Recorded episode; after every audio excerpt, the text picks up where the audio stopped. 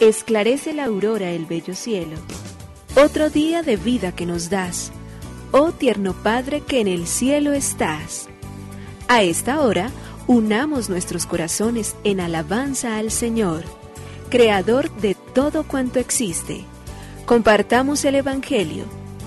Reflexionemos en su palabra. Esto es, Esclarece la Aurora, con el Padre Antonio Ramírez. Bienvenidos.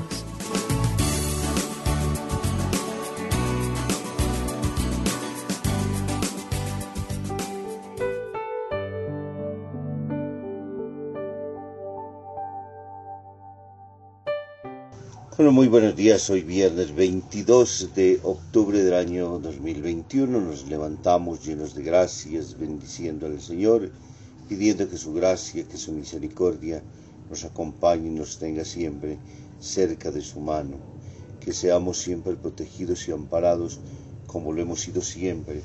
En este día cuando nos queremos encomendar a la fiel intercesión de San Juan Pablo II, ese ministro de la iglesia que durante tantos años sirvió con fidelidad en el ministerio petrino, ese que nos abrió las puertas de Cristo y que nos llamó y nos convocó a no tener miedo, ese mismo que recorrió el mundo y que nos enseñó continuamente a estar siempre serenos y tranquilos, buscando siempre fuerza, gracia y descubriendo siempre todos los días y a cada hora el deseo infinito de poder responderle siempre a Dios, abrir las puertas a Cristo, nos retó y nos sigue retando continuamente para que entonces nosotros vivamos todos los días como verdaderos hijos de Dios, como vivamos buscando siempre su palabra, seamos pregoneros de su mensaje, vivamos eternamente agradecidos con Dios por todo su obrar, por sus maravillas, por la misericordia con la cual el Dios de la vida nos ha convocado y nos sigue convocando. Él mismo que nos invita entonces a mirar, a ver el Evangelio como el gran resumen de la vida de Cristo, pero también como la vía que nos queda a nosotros para poder caminar y por ello el salmista nos dice, instruyeme Señor en tus leyes, enséñame a gustar y a comprender porque me fío de tus mandatos. el camino de la santidad es un aprender a gustar y a vivir en Él. Es un aprender a estar en las manos del Señor.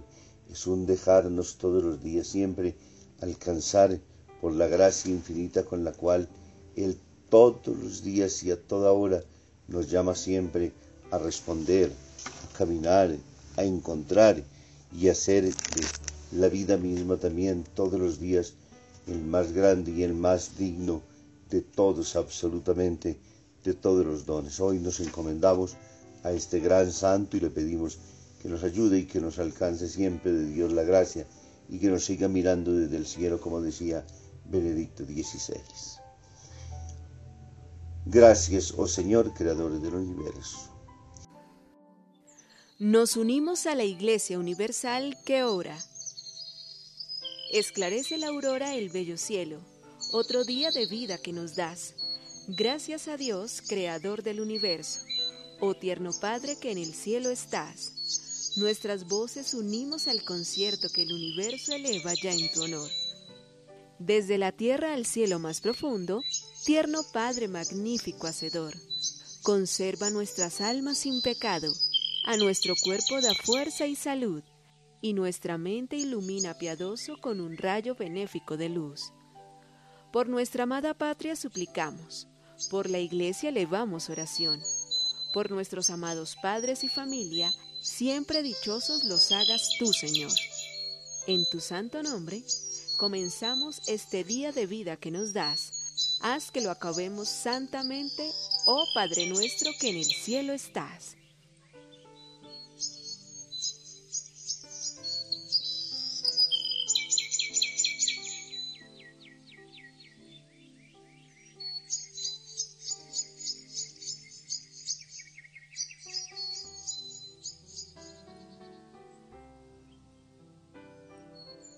La misma moneda.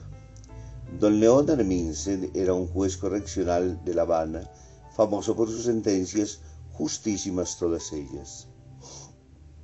Existía entonces un matón que por la menor cosa la emprendía bofetadas con cualquiera.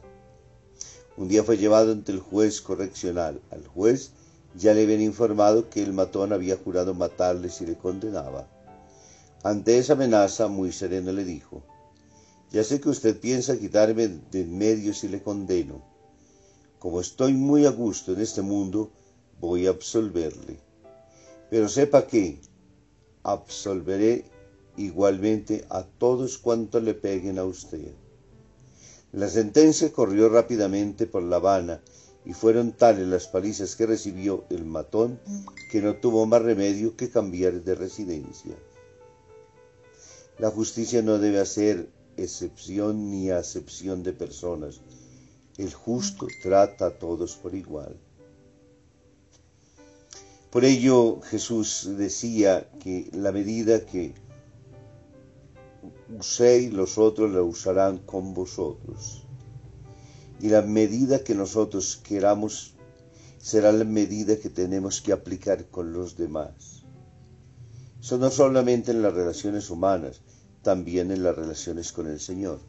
Si queremos verdaderamente que Él a nuestra vez también nos pueda realmente abundantemente bendecir, disponer entonces también el tiempo suficiente para, para adorarle, para servirle, para estar siempre en su presencia, para caminar siempre junto a Él, para hacer de la vida y de cada momento siempre aquella que tiene que constituirse para nosotros en el mayor don, en el más grande de los regalos.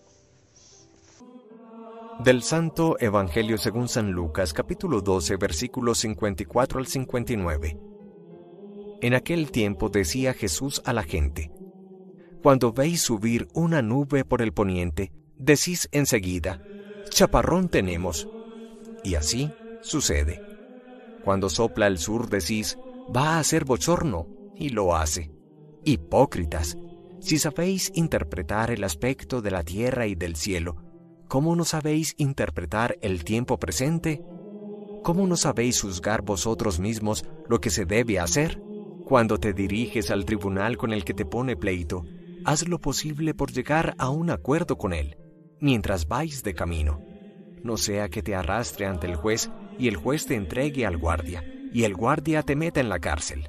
Te digo que no saldrás de allí hasta que no pagues el último céntimo. Palabra del Señor.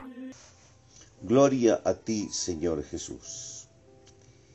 El Evangelio de Lucas en el capítulo 12, versículos del 34 al 59, Jesús, con sus discípulos y a la gente, ahora le dice lo expertos que son particularmente para analizar los fenómenos externos y para ver que cuando sube la nube al, poniente, ellos dicen chaparrón tenemos, y así sucede.